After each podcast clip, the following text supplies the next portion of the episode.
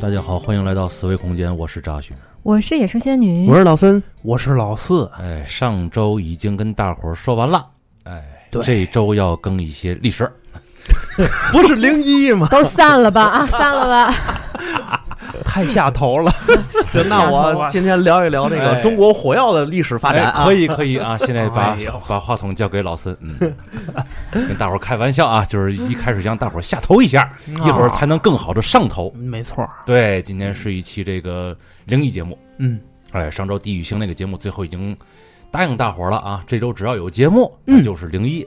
对对，其实也算是中元节迟来的这个特点。 哎，说好了压轴的嘛，是吧？嗯哎，没错儿，真能自嗨！我跟你说 吧，这脸大的哟，都没了边儿了。嗯咱们今天废话也就少说点儿了啊。对，今天是两个听友的投稿嗯，啊，但是第一个听友呢，第一个听友他这个故事啊，就投的比较多，比较长，嗯对，对，而且呢，每一个还都挺挺精彩。嗯，哎，咱们从他开始啊，嗯他叫什么名字呢？他叫木雨堪折，是的，嗯，他是哎来自山东的朋友啊。这个名字也不知道有什么寓意啊，咱们也咱们也挖掘不出来啊。哎，带来的是几个这个山东的志怪小故事，对，嘿，这好，这个特别有意思，对，大家听挺听轻啊。松的，哎，嗯，嗯山东地方志怪故事。是的，嗯，四维空间的各位哥哥姐姐们好，好啊，呀，你好，嗯，我是来自山东菏泽的一位听众，哦，你们可以叫我三儿就可以 了。哟，哎，嘿，这名字一听就亲切。一听就比老四辈儿大。 对喽，是是是，赶紧哥管，哎，上道儿哦懂事儿，懂事儿， 我都我都没想到这样，你知道吗自己就认 了就。我是听你们聊伊藤润二同乡的那一期入的嗯坑，听得挺过瘾，然后就往回倒着听，发现这是个宝藏电台啊！嗯，哦听到你们念听众来稿，挺有意思。听众来稿，稿儿，哎，听众来稿，所以我呢想分享几个从老人身边听的，还有点山东特色的故事。嘿，这最有味儿，对，就喜欢来点地方特色的没啊。错儿，你要不拿山东方言给我们讲吧？不会啊， 就是黄黄渤那个那个方言是吧？嗯嗯第一个故事，这是从我舅爷那儿听来的。嗯，舅爷今年呢八十四了，六十年代那会儿，我们这边闹饥荒，舅爷跟着乡里人呢闯关东。那时候东北啊人稀地广，搞大开发呀，只要到了那儿落了根儿，就有口饭吃。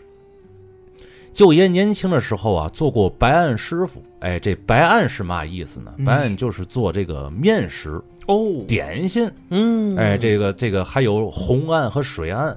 红案就是做副食品，嗯，肉类加工肉，类的，嗯水岸就是什么呢？比如鱼说这个鱼虾，处理一下鱼啊，宰个鱼啊，杀个鸡什么的，哦对啊，明白了那叫水岸啊。嗯这他舅爷是做白案的，手艺呢很不错。到了东北之后呢，便在东北的老乡家落了户，找了个帮工地儿的，这开矿的工地儿啊，颠大勺的工作，哎，日子过得很惬意。就这么转天便要到了这个年关了。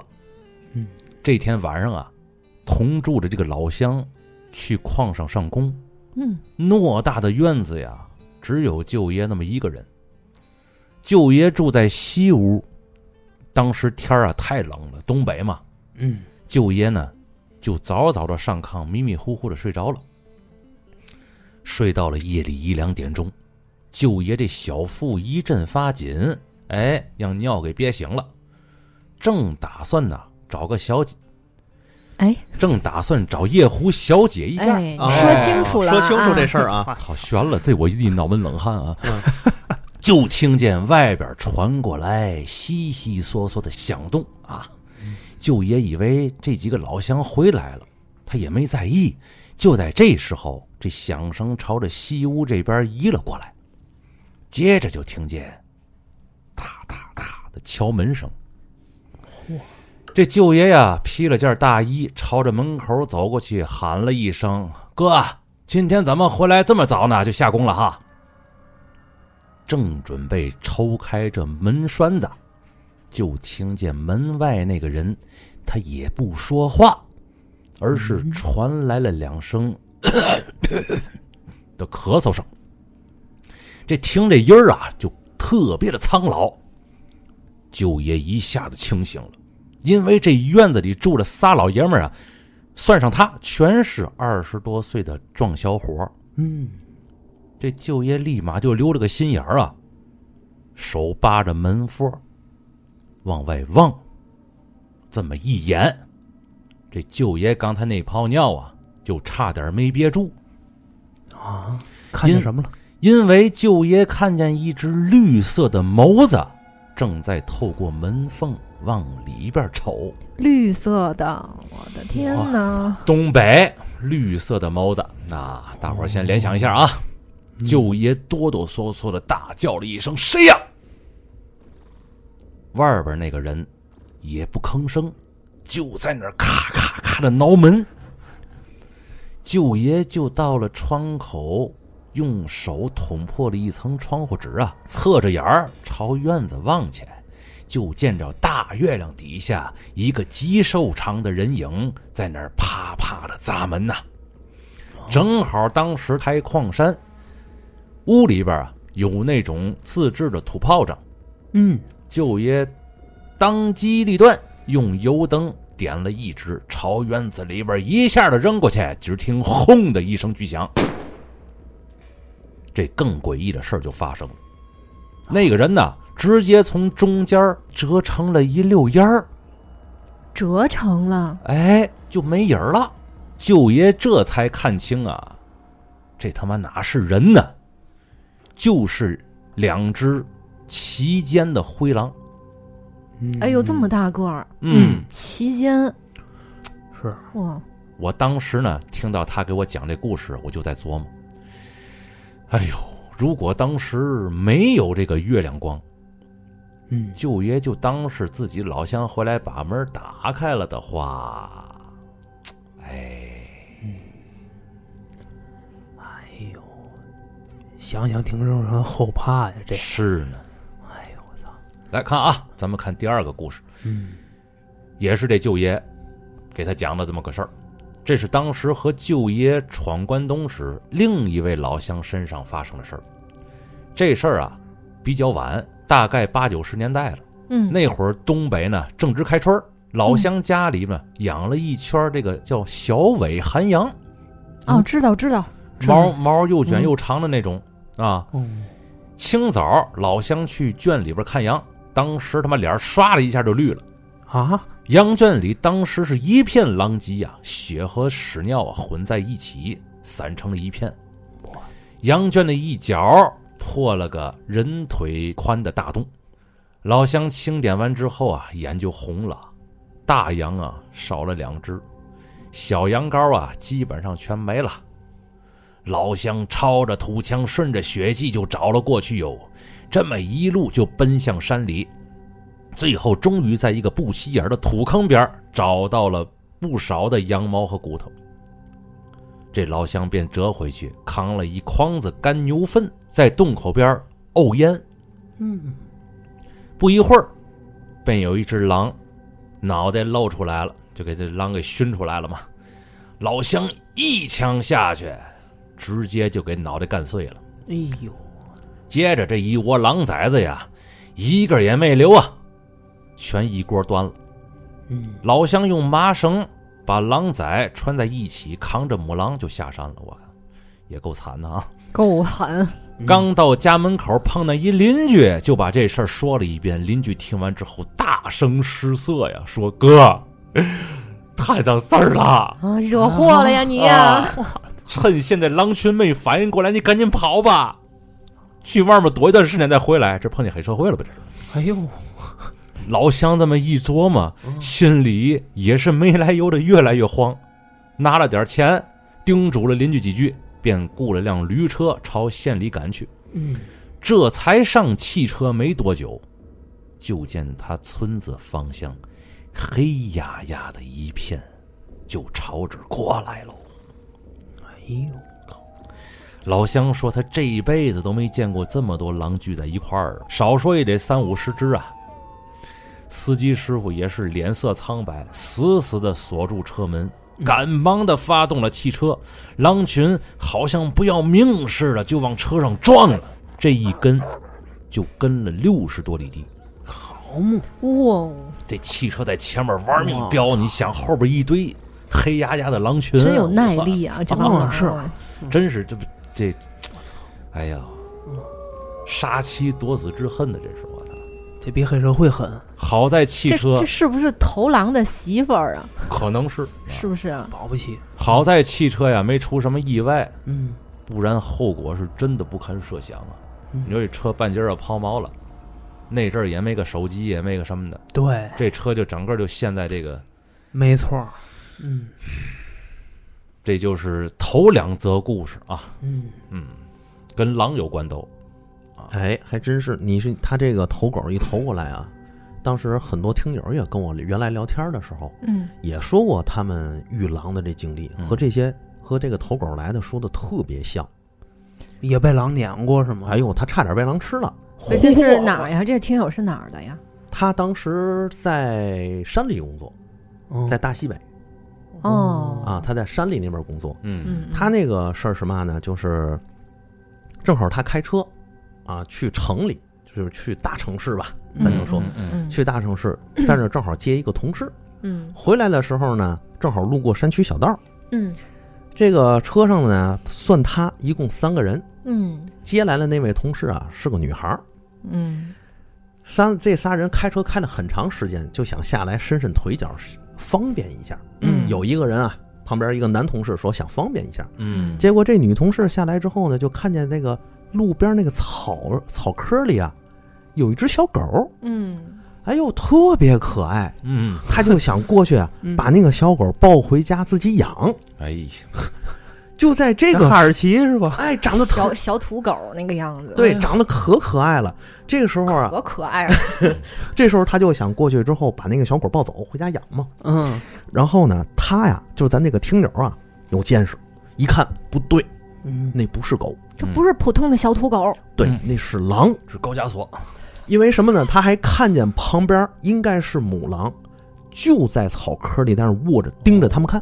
哎呦我怎么着是疼舍不舍不了狼崽儿套不着人，哦然后这他是他妈四幼树，这啊是哎，然后他当时就叫住了那位女同事，告诉她你不要去，那不是狗，快走。嗯，然后那女同事啊也没听他的，过去还抱那小狼，还猫了两下。这时候他一把就把那个女同事薅走了，把那小狼就扔下。就在这个时候，就看在那个旁边的草窠里就开始动了，嗯然后有几只狼就开始要劫他们。嗯，就是斩断他们回到汽车的那个通路，嗯又有有组织有纪律，对又有几只狼呢，就想跑到汽车车门那儿阻止他们上车。嗯，正在运动的过程中，结果他们几他们仨一看，撒丫子就往车上跑，嗯离这也近。他和那个女同事啊离车近，立马就窜上车了。嗯另一个小姐的那个出出出去方便的那个男同事啊，离那车稍微远一点嗯啊，身子狼行了些，嗯他没跑到车，没开车门，就跑到车那后斗上了，哦拿了一把大铁锨，嗯就在那儿看着那个狼，那个狼就已经把车围上了，他们嗯发动车赶紧就跑，那狼就在后面追他们。嗯，他说差一点儿啊，差一点儿，这女同这女同事啊嗯，要是把那个小狼抱起来嗯，嗯往回走了，嗯那估计他们这仨全都撂在那儿，哪个也跑不了。哦嗯，哎啊呦，这狼这动我物告诉真你的是，嗯这个原来清学啊讲过一故事，嗯我记我大概其我记不太清楚了，但是一故事梗概是什么呢？嗯，当年知青啊，上山下乡嘛，嗯，就竟有那个女知青，在城里啊待时间太长了，哦没见过这些东西，新鲜。新鲜。哎呀，哎呀，小狼崽子好可爱呀、结果呢，不明就里的呀，就把这狼崽子带回村儿了，让这个村里的这帮那个大叔们呐，或者这一骂卷啊惨了一通的骂呀，啊，嗯对，就是作祸。嗯，没错儿，就这一个爱心泛滥呐，后边的一串的麻烦事儿啊，对，嗯而且这种麻烦事儿是超过咱们城里人想象的。嗯因为那听友呢，他常年在山里工作，他有个农场，嗯他在那儿做一个农场，嗯，他就经常听啊，周围的那个农场晚上周边就有狼，嗯就有狼叫，嗯嗯而且他那个农场不远的地方，其实有一个村子，也就几百米，不太远。嗯那村子里面啊就经常，就原先很早之前啊，就经常有人被狼吃了。嗯后来他有一回是亲眼所见，是嘛呢？一个跟咱差比咱岁数小点，二十多岁青壮年一大小伙子，啊，想回家，但是晚上啊，一般村里说你就别就别回来，因为晚上有狼。嗯，对，别走夜路。哎，那小伙子呢也没太当回事儿，嗯，不信他邪呢，就开了一辆就那次拖拉机，嗯，哎，开着拖拉机就惦着回村儿。嗯结果到了早晨，这人也没到。嗯这一帮人一看这个白天了，就出去找找吧。嗯，然后再顺着这个路上就看见那辆拖拉机，那拖拉机上都是血，哎呦，还有破烂的衣服，人一是找不着了。真凶险！我有一朋友啊，嗯这朋友啊，他前些年啊骑行去西藏，嗯就是他们是专门玩这个极限运动的，他对自己的体能呀，还有这技术啊方面就特别自信，嗯所以他选择骑行这条路啊是这个新藏线，哦，就有懂行的人啊。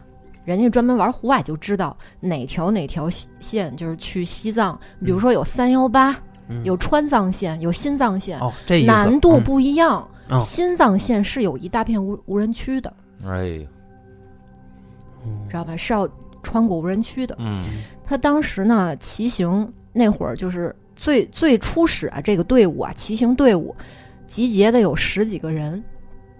后来呢，这个路途中啊，就是死了两个女孩儿嗯啊，这又是另外一个话题了啊。嗯就是说这个队伍最后都散了，就不是说骑行的这队伍是最后都能到达西藏，有哦很多中途折返的，有知难而退的，体力跟不上的，嗯人就折返了。最后这队伍就剩他一个人，然后他骑到哎无人区那块儿，路上遇上了一对儿情侣，嗯那赶紧就搭伴儿吧，嗯能遇上人太难得了，就搭伴儿骑。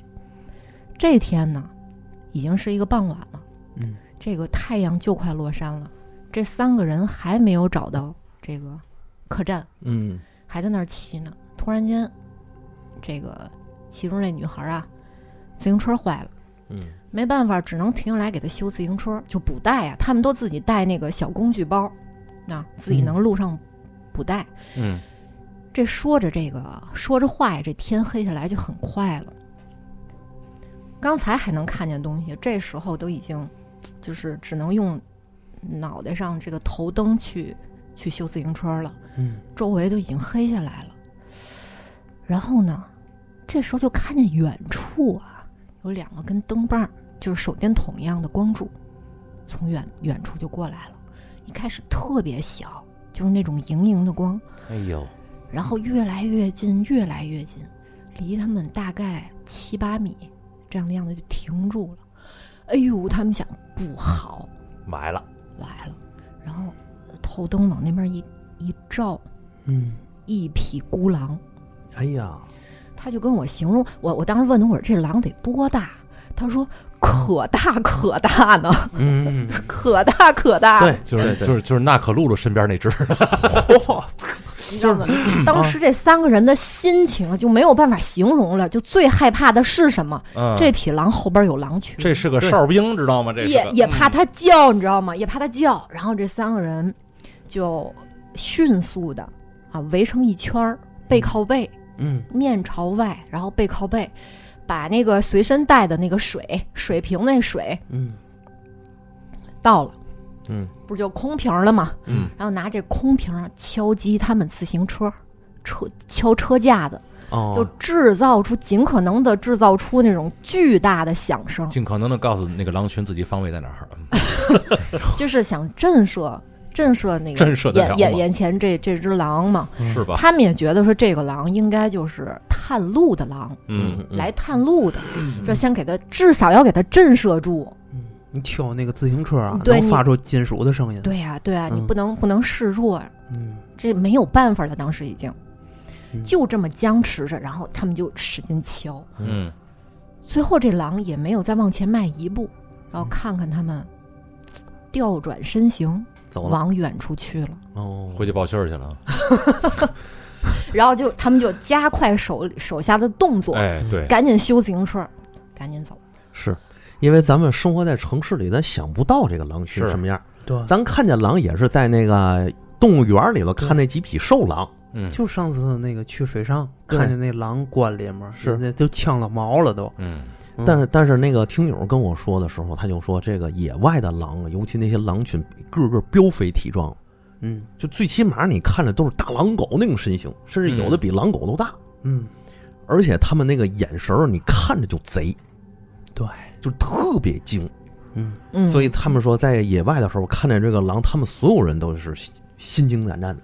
对，它野生的跟驯化过的肯定眼神不一样。对，所以你看这次投稿里投了这俩故事，哎，从头到尾，你像第二个，嗯，他可能还有点这个这个感觉，是吧？因嗯为他有一个从门缝里往外看的时候，好像有一个细长的人影儿，他会模仿人的声音，嗯而且呢，还有的狼会干嘛呢？嗯就是比较比较油的那种老狼啊，嗯你在前面走的时候，它会站起来拿那个爪搭你肩膀，嗯，这听说过。对吧？对，哎，所以你一我回头咬你脖子，哎，对对对，嗯所以我觉得你看他这个爷爷，他这个他这个老一辈儿啊，嗯，对于这种事儿可能就已经逐渐有了很多的经验应对了。嗯，要不为什么会有童话故事这个小红帽和这个狼外婆 呢？是不是？对对对对啊，这拍门啊那行嗯伪下一装，个吧，老四又低幼了。 其实真的是这童话故事都是血泪史，你知道吗嗯？编好出了来。下一个老四为我们带来， 暗黑童话小红帽，嗯第三个故事啊，嗯这是小时候听我爷爷讲给我听的，嗯说我们那儿有个木匠手艺很不错，四里八乡的人都愿意请他打家具。这一年夏天，东庄的一家中户要做一套床柜，就请了木匠去他家干活。谈好了价格，木匠就收拾了工具去他家开始了干活。开始的时候啊，一切都很顺利。嗯木匠干活啊，这人也实在，嗯于是呢，这双方的关系慢慢就处得很融洽。白天一早就去做工去，晚上呢，这木匠就回家去。庄户白天呢就到地里去务农，哎，但是呢，这个庄户当年刚刚家里娶了一个小媳妇儿，嗯木匠啊为了避嫌，就敞着大门在院里做工。哦哎哎，这小媳妇儿呢也明白这种事儿啊，就很自觉，每日整在闷在堂屋里头不出来。嗯就在木工干活干到三四天的时候，就这个木匠啊，就发现了一件怪事儿，嗯他就发现这个庄户家里有条狼狗，这行为不对劲。嗯，每次早晨这庄户只要一出去，这狗就把链儿扣从木桩子上用嘴给它叼下来，然后自己跑到厨房待一会儿，之后自己又从厨房出来，回到那个桩子那儿，再把那个链儿扣从桩子上放下去，给自己拴那儿，哦明白了吗？嗯，自助了， 哎，这一天呢，是 自己管自 己。就是老老师在与不在一个样儿，哎，哦太自律了。嗯这一天中午啊，这庄户就回来了，把自己媳妇儿拽出来了，脱口而出问了他几句话，到底有没有偷喝油罐里的香油？因为当年那个时代啊，大家物资都比较匮乏，哦，尤其香油呢更是金贵的东西。啊是嗯哦很多人呢，这个肚子里没有油水，他馋的时候就会来点香油吃，嗯哎，这很正常。嗯所以呢，这个庄户就问他小媳妇儿，新娶的媳妇儿，你是不是你偷喝了香油？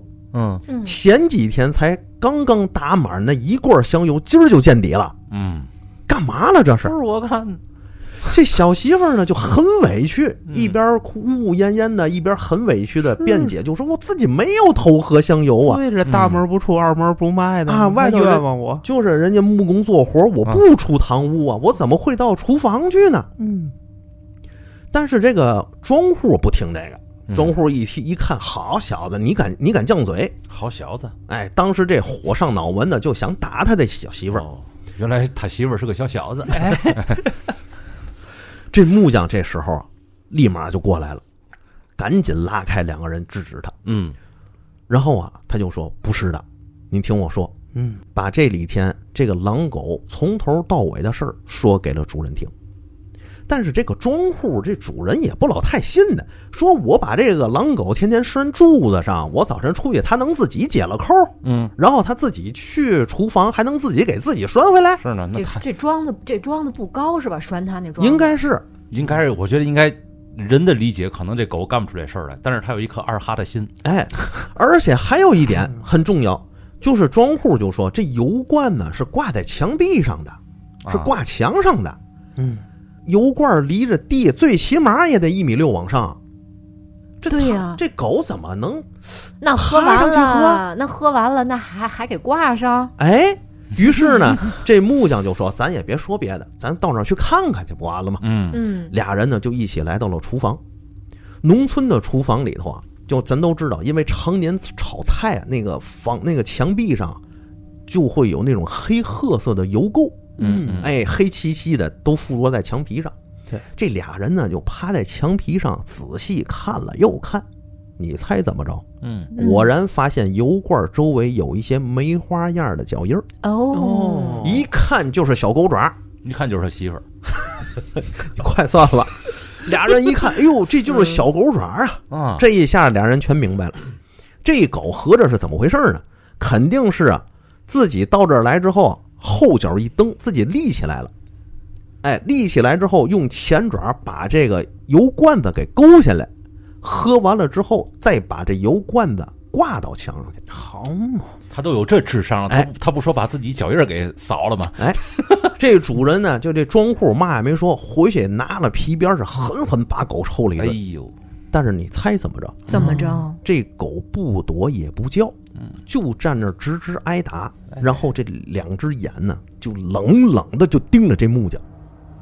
嗯当天木匠收拾完东西回家，也就嘛也没多想，就是走到半路的时候，这木匠猛地往下一看，还怎么着？怎么着？这狗就在前面等着他呢。哎呦，哇拦路呢！我天哎，嗯这狗啊吐着舌头，目光森森，冷冷的盯着木匠。嗯，旁边还有一个挖好的大土坑，哇，狗挖的，啊嗯，狗这刨的是吧嗯？这木匠心里一片冰凉啊！好在一猫身上辅具都在，而且自己是木匠，做活力气也大，嗯费了半天的劲呢，才把这个狼狗给撂倒。哦，就在这儿，回村之后，把这个事儿跟村里老人说了一遍。这当时村里就有人就说呀嗯：“这年头啊，人都吃不饱饭，嗯这狗那么壮，油光水滑，这么大个儿，嗯，应该是没少往乱葬岗刨过尸。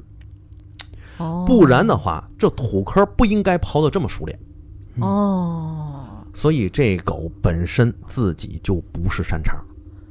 对，这刨这坑儿应该是跟那个埋人那坑儿学过，哎，这这大小啊什么的，早要不就早就盯那木匠盯好了，这尺寸哎，是多的宽多窄，要不这老话说嘛，嗯鸡不过六载，狗不过八年嘛。对，农村这么多成就神奇动物，嗯，就是有些这个动物，它放养之后啊，往往那种智慧的增长，不是咱能够理解得了这的。也得看年代。那年代，这个这个，有的时候这个挫折比较多的年代啊，嗯，有的时候这个容易长智慧。哎，对对对，我总是觉得吧，这宠物东这东西，它会在人前装傻，嗯但是人后它可能又是另一面。对嗯，嗯哦而且咱都知道，这个包括猫猫狗狗啊，它们的智商其实是挺高的。嗯挺高的。对吧？咱们只是觉得，咱们用咱们人类智力的数值去衡量他们，好像几岁的智商，几岁的智商嗯，但实际上他们往往不是这样的，能够经常出乎咱们所料是，啊！咱们都想不到这些怎么会会这些东嗯保不西，齐你不在家的时候还抱本书看的呢，哎，有可能哎，看看这个历史啊方面的这 个俄乌战争怎么回事儿 啊，怎么的，然后给大伙儿讲一讲什么的。笑呀！我操你妈！想好了还能付费呢， 自己给自己挣点狗粮钱呗， 挣个罐罐钱。哎呀，行，你们仨对着啊！你不应该这么说，你应该说哇， 你们仨在这，咱仨走的时候可得留神啊，我留留神那个，路边的坑啊。你们俩留神，我就在这舞台上。 别瞎想着，建国后不许成精啊！哎，是，所以你留一点吧。好嘞，咱们看第四个故事啊，嗯，这也是啊，这个投稿人的爷爷给他讲的一个故事，说是啊，村里有个婆婆，嗯心地善良，家里啊也颇有一点儿微薄的资产，嗯经常帮助家里遇上困难的人。这种善心呢，就赢得了很多人的爱戴，所以大家普遍都很尊敬这位婆婆。嗯但是这个庄上啊，有好人就有坏人，嗯，这人都这样，这庄上就有个泼皮无赖，他整日的游手好闲，嗯，就好个什么呢？喝酒耍钱，哎呀，哎，说白了就喝酒赌博。嗯这一天呢，身上的钱又去赌，又被赌没了。这个赌徒啊，他有时心生奸计，这时候他就想怎么弄钱去，嗯便把这个主意打到了这个婆婆家里头。这婆婆多年寡居，正是好下手的对象啊。夜夜晚了，这吧？夜黑风高，这泼皮无赖啊，就偷偷的从墙上翻了过去，正好路过鸡窝，也不知道啊，这泼皮是眼花了还是钱迷了心窍，嗯，就看见一只金光闪闪的老母鸡带着一群银光闪闪的小鸡崽儿，嚯，哦在鸡圈里走来走去。哎呦，这是头牌这都是，哎，这货啊，当时这泼皮无赖啊，看了眼儿都发直啊，嗯，但是二话没说，直接就赶紧扑上去。嗯，这么心急呢？那可不你就得请想人家喝喝茶、聊聊天儿什么就想到把哪儿了？我操，这是就想把这啊金光闪闪的老母鸡和这些银光闪闪的小鸡崽儿一窝全端走。但是啊，这些可不一般，嗯，他在来回里头折腾半天都折腾不住，最终费了老大的劲呢，把一只小鸡崽儿扑在手里。嗯哦就在这时候，那金光闪闪的老母鸡狠狠地在他手上啄了一口，哎，转眼消失不见了。的。哟，哎我操！这泼皮无赖看此情景是大惊失色啊，嗯吓得赶紧握着鸡崽儿翻墙就跑。回家之后，这才发现，这哪儿是鸡崽儿啊？哟，那是嘛什么？呢？他这心一定，仔细一看，这好大一个银壳子呀，我银哦，盒子。就是银锭子。嗯哦，这心里头啊，哎呦呵，没呀，嗯，喜不由生啊。嗯，想着明天非得拿这个银壳子好好耍一把，嗯把以前输的都得给他回了本儿。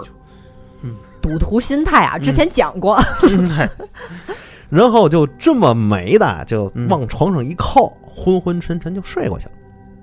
第二天早晨，泼皮无赖一觉醒来，就觉得这个手上啊不得劲儿，嗯，发现这手上有个鸡蛋大小的脓包。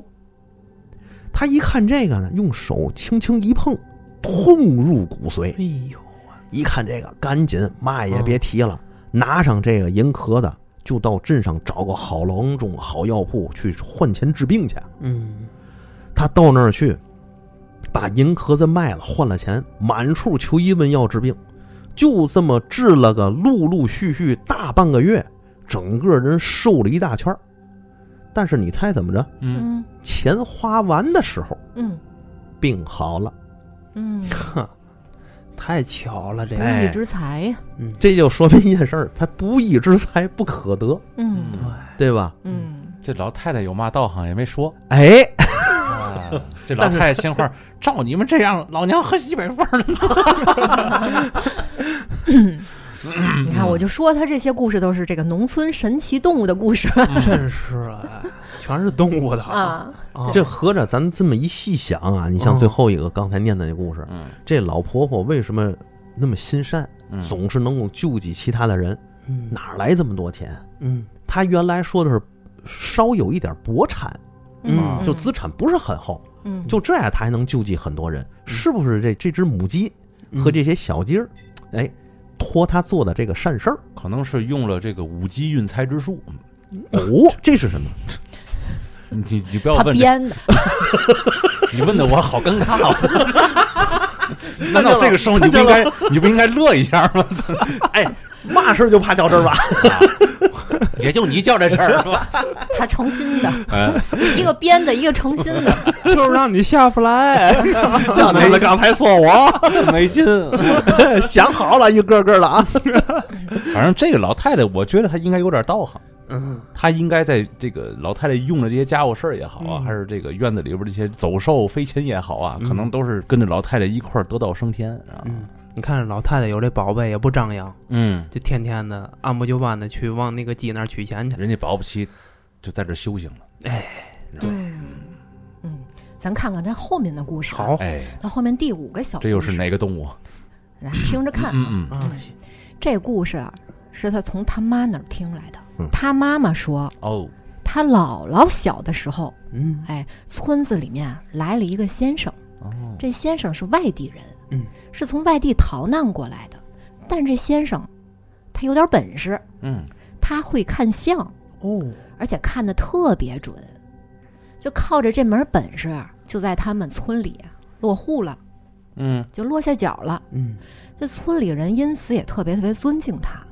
这先生啊，每天干完农活儿，都在村里头跟这个村民们下几盘棋，哎，顺便聊聊天儿啊，然后看看面相什么的。哎，哎，还挺不错哈。嗯，嗯，一边下棋一边看面 相啊。将军，你啊，印堂 发黑，可不呗，我他妈要输了，我一挨将就方他 们。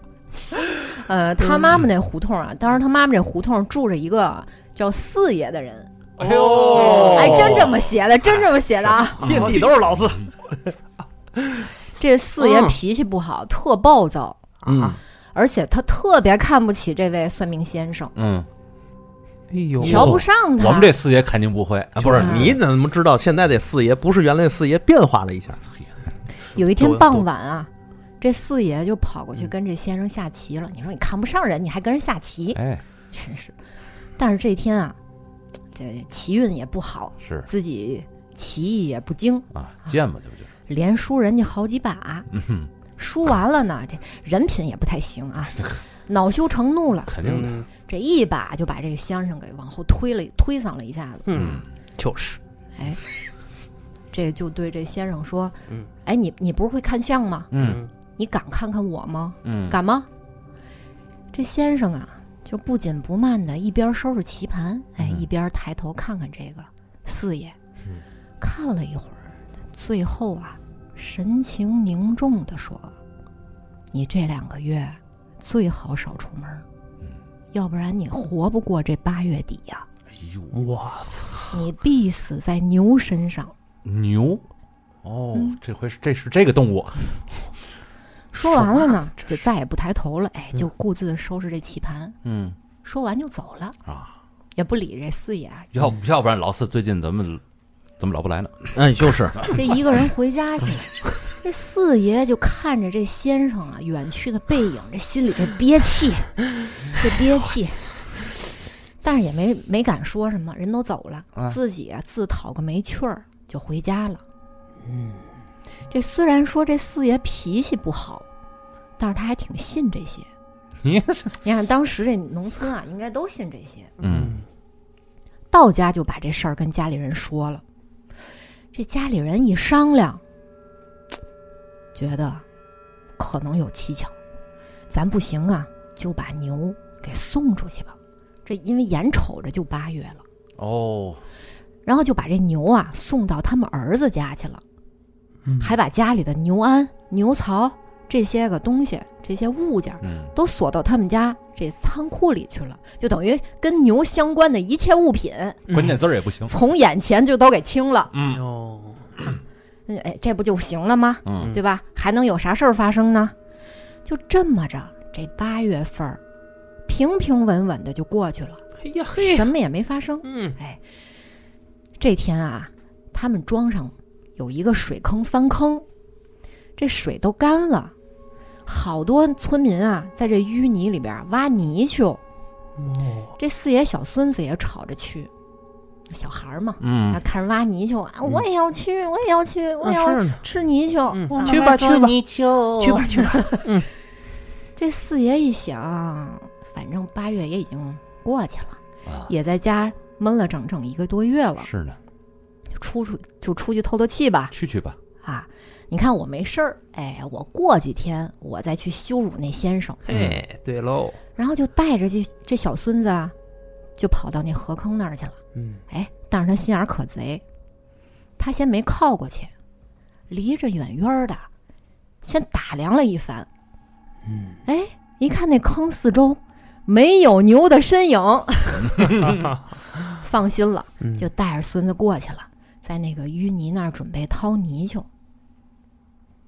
正准备下坑了，一个不留神，脚下一个趔趄，哎呀，一头就栽进这淤泥里了。好嘛，等等大伙儿把他给拽出来，这人当场已经没了，哎呦，就让那淤泥给憋死了。哦，这不是死牛手上了呀，哦嗯你听，着呀，嗯哎，通知家里来抬人吧。嗯，这时候大伙儿把这人一抬开呀、才发现这四爷脚底下有一个不深不浅的牛蹄印子，他就是被这个牛蹄印子给绊倒了。哎呦你们懂这个意思吗？啊，嗯明白就这泥不是，对吧？啊淤泥嘛，嗯然后呢，在这个这个这个岸边儿啊，这牛踩进去了一块印子，嗯，这印子干了，明白了，它就变成了一个细浅浅的一个小台儿了。啊，嗯，哎，好死不死就让这小台儿给绊了一脚，一头扎前面这淤泥里 头了。哎呦，还是防不胜跟防还是跟牛有关，看来嗯，我一开始设想，我以为他在那儿摸泥鳅，从从树上飞下来一个树牛子给他顶死了。 啊，是牛子子也算牛是吗？那当然了，沾牛字儿就不行。 哎对呀，那那接着往后听啊。 啊这家人就办丧事儿吧，但是这家人怎么也不明白，这八月份儿不已经过去了吗？啊，可可能是阴历的，然后一翻这个日历才弄明白，哎，这一年是闰八月。哎呦，呦，这闰八月大概是个什么说法啊？嗯咱这儿就是中国有一个俗语嗯，说“闰七不闰八”啊，“闰八过刀杀好嘛，”。这个闰月在中国历法上有一特色。就是根据参照物的不同啊，所以在阴历和阳历之间就出现了很大的这个差距。嗯每年的误差在十一天，而中国的历法执行的是阴阳历，嗯啊这两者都要兼容，嗯，所以就出现了闰月的说法。每十九年就会有七年都有闰月，哦，正好让他撞上了。对，你说这所以个其实其实就是这八月延长了嘛，嗯还说没出八月呢。其实这算命先生早就已经想到这个嗯，这个过程了，嗯对，哎，但是你看你当时对，哎怎么对人家的，可不呗？人家要多说两句呢，嗯，你可能这灾儿也就躲过去了。对，得罪谁也不能得罪这个神道的人。你你就是 你最好连谁也别得罪，是干嘛非得弄那个事儿？哎，与人为善嘛，就是啊，啊，嗯，就是，除非你跟人多熟可不嘛。啊，你开玩笑也不至于，对吗？嗯你啊，想，你们想想上一个故事，嗯都跟狗都别结梁子，更何况是人呢？对，就是对啊，说的好，还对真啊是这个，还真是这个理儿。是吧？你自己有感触哈。啊没有，这人等今着呢天就放不过他 了，今天就。 给给现牛给没的， 好啊，收啊，收哎来收！来回来看第六个小故事。 好嘞，这个故事啊还是他妈妈跟他讲的、嗯啊，是讲的是他妈妈小的时候的这故事。嗯，咱们上一个故事讲这个被淤泥捂死的这四爷嗯，啊， 这我他妈，我他妈听着那么别扭。这捂死四爷的这水坑啊， 也够别扭的。还 别扭啊！我你 就别找出这事 儿了，是吧？说就说这水坑是啊，是是，这水坑很邪性，对，嗯就用他妈妈的话说，这水坑其实很紧，这很紧是他们当地的土语，意思就是这很邪性，哦哎很紧就是很邪性的意思。啊，他妈妈说他小时候，他们有一邻居，这邻居二叔啊，去地里面打农药，在水里边洗漱，这怎么在水里洗漱呢？ 回归自然嘛。二百可能就这样吧。你看这水这水坑邪性就邪性在哪儿了？不知道当时想想什么，脑子里一放空，嗯一只脚噌的一下就滑进这水里头了。嗯仗着这个二叔当时候当时年轻，嗯，而且还识水性，嗯，这个眼疾手快，划着这这一瞬间，这手就攥住了，就扒住了岸边的这个树根。好反应啊。对对嗯对，等于下半身已经滑下去了，嗯上半身啊，自己手抓住这树根嗯，什么吊着，他使劲往上拽自己，但是就觉得这水下有人拽着他的脚，哎呦，跟他使反作用力，四爷吧，这是他怎么都没有办法挣脱下面的那股力量，嗯拽不上来自己。嗯你想这个岸边嘛，这水也不是特别深，嗯，对吧？这个挣扎几下，按理按理说这成年人的力量哎应该能爬上来，对喽，对，但是那个水下的力量太大了，他怎么都上不来。正赶上啊，这听友他妈妈，哎，一帮小孩儿啊，放学，小学生放学，正好从这个他这二叔眼前过。这二叔，哎，他们这这帮小孩还嘲笑的，这干嘛呢？你看这是这人，你看干嘛呢？个二叔在那玩水呢，你看，这二叔灵机一动，就把这小这帮小孩给叫住了。哎，你们这帮小孩儿，哎，看见了吗？嗯我这只在水里的脚了吗？我跟你们打个赌，你们没法把我这脚拽上来，这也够缺德的，这个，你没法，你没法拽动我这脚，信吗？我力气可大了。啊嗯，你们要是能把我这脚拽起来，我待会儿一人给你们买一根冰糕。哎呦，你们肯定不行。嗯，这二叔还挺冷静啊。哎哎，这个听友他妈妈这这帮小孩儿嘛，这一听可就乐坏了。哦嗯啊，当时这帮小孩里有听友他妈是吗？对，是这意思吗？是的，哦，是他妈小时候嘛，嗯一听可乐坏了，能一会儿有雪糕吃。嗯，这五六个人我们拉他还不容易吗？是是，哎，几个小孩下水，但是费了九牛二虎之力才把这二叔拽上来。嗯，这时候再看呀，这二叔在水里的脚已经淤青淤青的了。哇，嗯，这关于这大水坑还有一个故事，就那年啊，有一个卖菜的老头儿从这儿路过，农村嘛都是那个土路，啊，不太好走，也不太平坦。嗯这老头儿这个秤砣，哎，一颠在车上咔那么一颠，嗯颠到地上去了。这个这地也不平嘛，旁边是坡儿，咕噜咕噜咕噜，就顺着这坡儿滚进这水坑里了。嗯，正好砸到一片荷叶上。你想秤砣得多重啊？嗯，但是这秤砣就这么稳稳的站在那荷叶上头，哇，哎，这老头儿也不慌，就朝着那秤砣冷笑一 句：“就别费那功夫了，嗯你就是这么再拖一天呐，嗯我也不下水，我不捡这秤砣，我不要了。”这话刚说完，就见那个秤砣咕咚就落进水里了。哎呦，这老头不是那二叔是吧？够怪诞是的，我操！我我感觉水里的就是四爷， 我这我一直觉得是他，是吧？是有什么心有灵犀的那种感觉吗 哎？呦， 我哎 仿佛磁磁场又仿佛搭上了，仿佛自己某一世做过什么事 儿，嗯仿佛自己的回忆中勾连出了什么东 西。 倍儿倍儿叫四爷，哎 呦我不操行啊，我这是我得再拉个人下来呀。是四爷想，嗯不是咱看看今年是不是闰八 月？我们我查一下，行了这行不了，现在阴历七月还没过了吗？你可别吓人四爷啊！行了，那个第六个故事讲完了，现在让四爷讲讲他以前的故 事吧。 对，下面是回忆 杀。哎，最后一个，最后一个故事，嗯这是你之前最后一个故事是吧？讲讲自己在水里是怎么狗怎么拽人家脚的。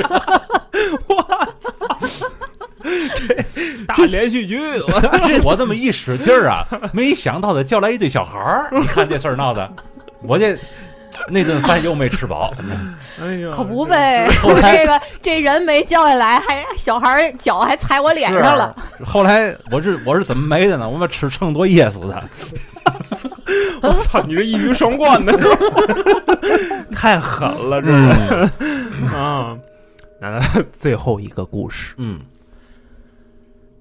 这也是我妈他们庄上的。这个水坑很大，哦，还是水塘。你看，对，还在这水坑边儿上啊。哎，水坑东边儿有棵老白桦树，嗯，又粗又高。据我姥姥说，她小时候这棵树就在这儿了，树上绑了很多红绳，哟，庄上好多小孩儿认这棵白桦树当干妈。哎呦，想起中北镇那棵了。后来啊，村儿里就干脆在这里面建了一个小庙，这庙的名字就叫白奶奶庙。哦，拜这风棵树了，这个。哎，逢年过节呢，都会有村民来这上香。嗯，据我姥姥说，哎，很灵验。大白佛魔。嗯， 你过不去这梗了。我舅有个发小，人特别活泼。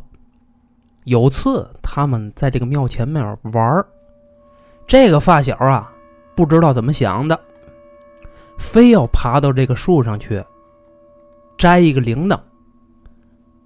谁劝都没用，这哥们儿也是牛逼。这么粗的树啊，蹭蹭两下就爬上去了。可这一上去就出事儿了。就在这哥们儿要下来的时候啊，突然间，哎呦啊，哎嘿，什么东西插到后边去了？说自己只要一往下爬，肚子就疼 哎呦，下不来了，啊。最后啊，把这个哥们儿的父母都叫了过来，又是烧香又是摆供啊，这人才从树上下来。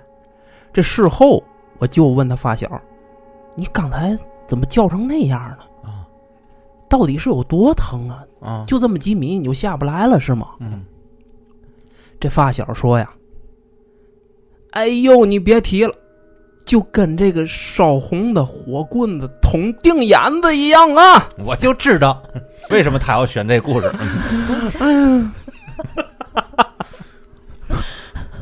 我后来去这个大河坑那边也看过，树和庙都不见了。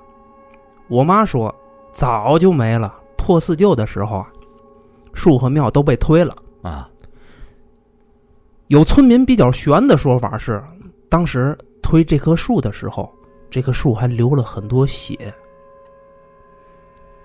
好，今天的投稿就到这儿了，嗯，其他的有机会我再跟大家讲。各位主播大大可以随便发挥脑洞调侃。嗯，第一次投稿可能是语言不太流畅，嗯希望听友不要喷我。嗯，在这儿提前祝大家新年快乐，祝咱们电台越来越哦火。嗯，我解释一下，他这个投稿是呃今年一月份投的，对所以他祝大家新年快乐啊，对对对，晚年了已经， 完就拜惦了着个晚年。惦着拜兔年了，感觉是 啊这也算了，快了，啊，快了，是是是，反正就是也也也是跟大伙儿说一声，就是一月九号之前，你投的稿如果没有被念到，嗯，您的手里再改改，对，哎，再这再个再再再稍微加工加工嗯对啊，然后再投啊，嗯嗯，嗯而且啊、咱好戏不怕晚嘛，对，你刚才那个故事，反正老四，嗯，嗯，这个声情并茂的，好像哎，模仿的特别的惟妙惟肖，仿佛自己亲身经历过一样。我就觉得不是模仿，对嗯毕竟那个四爷，你可以用动用你的科学理论来对这个事情进行进行一番科学的解释。对他流的都这是个都是什么血呀？哎呦我，是吧？这，哎呦，那就不太干净了。 但是从这个表面的意思来看，就是他往那个白桦树上去摘那个铃铛嘛，嗯摘完以后他想下树，那个树不让他走就把铃嗯铛得还回去才让他走吧啊。。对呀、啊你又烧香又供奉的，反正这不才个让他下来嘛。这个有什么有一个说法呢？就是世界上的万事万物啊，只要你开始供这个东西了，就开始有灵气儿了。你哪怕你们家一个收音机，火你乐意在这收音机旁边摆两个香案什么的，啊哎，你供它，它多多少少也可能没事儿自己就会放点儿吧。啊，给您播点儿你想听的是吧？ 哎不是嗯万物皆有灵性嘛，嗯，就怕闻到香火。是嗯嗯嗯，过去也是老年间儿日子过得也不是特别好，所以老百姓啊求神拜佛，这也可以理解。嗯是，啊，祈甭管是怎么样，一看这棵树长得跟别的树不太一样，嗯，哎呀，拜拜它吧，祈求它能保佑咱们这一地方明年有个好收成啊，嗯家家户户这个别都别出什么大事儿啊。嗯没错儿，哎，你想要破四旧之前，那是一个什么年代，对不对？是嗯对反正这几个故事都还挺好的，嗯，嗯，它嗯不是挺有特别味道，不是特别恐怖，对但是呢，这比比比那种故事吧，它仿佛又多了一些真实性。嗯对，因为你想啊，他这个是当地的一些老年间的志怪故事，嗯，这些故事啊，肯定是经过这个老人们一代一代的口耳相传。哎，在这口耳相传的过程中，他们逐渐的就把这个东西啊逐渐生活化了，也逐渐生动化了。是，嗯用普用用老百姓的话讲述这个故事最好玩儿，嗯，嗯对吧？所以这里头真真假假，咱先不说。是。哎，你会发现这里头特别接近咱的生活。但是那个那个狼狗偷油那故事啊，嗯，我仿佛在哪儿听到过。是吗？哦，还有秤砣那个嗯掉水里的故事，哎，对，那哎，个在也水挺面好上浮着那个故事也听过，是它有好哎多版本是吧？是嗯，嗯嗯没事儿，反正这也是这个这个投稿嘛。嗯就有的时候自己可能会收集一些什么什么样的哪儿哪儿听来的那么一个故事啊对。而且本身这种志怪故事就是全国各地满处传。哎，而且乡村啊，嗯流传下来的这些故事都有共通性，对对对没，错。那么咱来看另外一个听友的故事是吧？嗯哎，，最后啊，咱们算这个故事算一个返场吧。嗯嗯，投稿的听友名字叫做欧，非常喜欢你们的节目，也一直想给你们投稿来着，哦，但 确实从小到大也没经历过什么玄乎的东西。哦，哎， 上次投稿已经是当时能想起来的，算是最玄乎的东西了。上次哎，证明他投过稿，哦，但这次不一样。嗯这次的故事啊，是关于我的姥姥。嗯，故事有点长，希望几位能耐心听完。还行，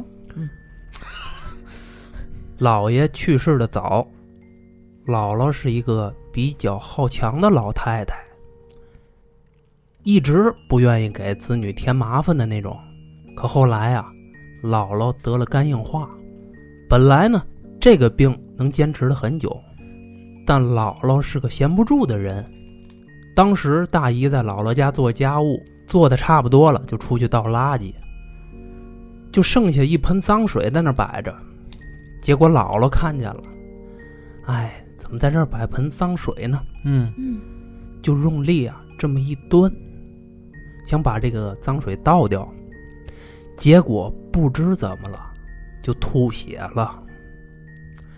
再后来啊，家里人把他送医院抢救，最后老人也没抢救过来，姥姥就去世了。姥姥白事儿的那天，我要去灵堂，可是啊，当时家里的家长都乱成一片了，谁嗯顾得上这个孩子呀？嗯当时还是上初中，对于这个丧事儿的流程啊，也不是很了解。事先呢，也没有大人告诉我灵堂摆在哪儿，嗯导致啊我下学不知道该去哪儿找。当时我还没有手机，还联系不上爸妈。哎呦，我就干了一件特别蠢的事儿。嗯直接坐车就去了姥姥家。姥姥家是那种老楼，在四楼，门儿都是那种外面蒙着一层薄纱的铁门儿，就是防盗门嘛，嗯上面有那个纱蹦子，然后里面一层木门。当时里面的木门是上了锁的，铁门没锁，只是掩上了。按理说，门儿都是锁上了，该死心了。但我当时也不知道是怎么想的，就把铁门啊扒开一条缝儿，然后伸手进去敲那个木门儿，嗯当然是没有任何动静的。嗯也没有人搭理我。不过这时候有一个路过的老太太，哎呀，那一脸鄙视，像看傻子一样看我。哎，就人啊，能傻到什么程度呢？我当时敲完门没反应，转身啊就走到这个窄楼道，在楼道的和楼梯的这个路口继续等。重点来了。这是一条楼里的必经之路，我就站在那个路口，也没有岔路，嗯，除了刚刚走出去的那个老太太，嗯有什么东西进出，理论上我都能看得到。然后啊，就在我百无聊赖的时候啊，我忽然看见那个铁门往外打开了，从铁门的缝里面慢悠悠的走出来一只猫。嗯因为是老楼，又是白天，嗯里面连个灯都没有，好多地方都是黑的。但从外面透过去的光，大概能看出轮廓是一只猫。问题是木门是锁上的，而且我姥姥在我所知的时间段里也没养过猫啊，所以这猫从哪儿跑出来的，咱也不清楚。其实当时也意识到了啥，就有点怂了，也没敢动，更不敢过去。但那只猫的脸朝向我，它在看我，也不知道为什么，在这猫看完我之后，我没有理由的，突然就想起来了，我姥姥的灵堂应该在我三舅家那边儿，毕竟是长子，丧事儿应该由他来主持。然后我就急匆匆的走了。在走之前啊，我还冲那猫说了句谢谢。后来我到了大舅的那个小区，果然在单元楼不远的地方看到了好多亲戚，还有搭出来的灵堂。嗯我爸还很好奇，哎，你小子是怎么知道这地方的？再然后啊，丧事儿也没有什么问题，嗯就是正常的白事儿操办流程，一切正常。本来这个故事就结束了，真要是概括下情节，就是一只猫指引方向的奇妙故事。所以我也没把这事儿当回事儿，而且说不定是脑子灵光一闪就推理出来的，要去我舅舅家那儿。但是前一阵子我在一个游戏群里面水群的时候啊，有人聊到了灵异的话题，就是突然想起来了这件事儿。于是那天晚上和我妈闲聊的时候，我又提起了这个故事，结果我妈愣住了。我妈说：“你姥姥住的那栋楼上下两层，除了她没有别的老太太呀。”我当时头发都竖起来了。那个当时看我像看傻子一样的老太太，到底是怎么回事儿啊？我不理解。但事情已经过去这么多年了，看在我现在还是白白胖胖的份儿上，应该没什么大事儿吧？那个老太太应该也是那个楼里的打引号的居民，啊、从平时看不见啊。就是从一开始这姥姥走了就有点儿离奇，反正是对啊，就是老人家身体健康，想倒脏水，对身上 只有肝硬化这一种毛病。嗯，但是又不至于这么快的让人致死。是呢，按理说应该能活很长时间，但是怎么就到一个脏水的这么一个动作，老人家就吐血了呢？这个，这个按常理来理解的话，有点说不通。这盆脏水到底是有什么有什么意思呢？这盆脏水，然后那个老太太又是怎么回事儿？关键是那个门缝里面的猫，咱就说不清楚。嗯他已经打开那个虚掩着的铁门了，然后他应该确定过那个门缝里面没有生命，就是没有没有小动物之类的。嗯，但是如果有这时候有动物进来的话，它站在楼梯口应该能看见，而且这个猫是从那个木门和铁门之间钻出来的。办白事儿，办白事儿的时候发现了一只猫，这个猫给他指引了这一条路。没错，嗯，嗯，就是感觉那猫在瞪着他，就告诉他这屋里没人，你别在这儿等着了，嗯，别在这儿瞎等着了。哎，这时候呢，他这脑子一激灵，哎呦，是不是应该去我舅舅那儿？嗯，嗯，结果他就走了，嗯，看咱们今天的每一个故事，全都跟动物有关。嗯，都是跟动物有关是系。的，小动物的灵异故事啊，嗯，而尤其这个猫，我总觉得这个猫，猫的那个眼睛就像能连通阴阳似的。主要是这个猫是因为有白事儿了，所以它才来的呢。嗯，嗯，你们都不不关注那个陌生老太太吗？当然关注，刚才不是关注了吗？这重点就是这个呀。 那个是那个他姥姥住的这楼上楼下都没有老人家，嗯，嗯，这一个楼里只有他姥姥是。会不会是过来帮着办丧办白事儿的一个什么大僚啊，或者怎么样？是不是会会不会是这样的一个？不能就有有没有问问这个是不是老太太生前有没有一些就是老姐妹呀、什么的，先她一步哎故去了。然后老姐妹家里有养过一只猫，嗯嗯嗯，不是很离奇啊。 你这句很突兀。是，但是确实没有什么太好的解释和延展性，对吧？嗯，你像咱们的科学家都已经对这个事情无法用科学进行认证了，嗯，你说咱仨又能说什么呢？是 吧？还得进行科学认证哦，这盖盖个嗯盖个戳吗？写个论 文啊，得个诺贝尔是吧？啊，对对对对，诺贝尔灵异奖啊，今天老四留在了那个水塘里。那这事儿他绝对得罪灵异奖了， 本身就够灵异了。嗯，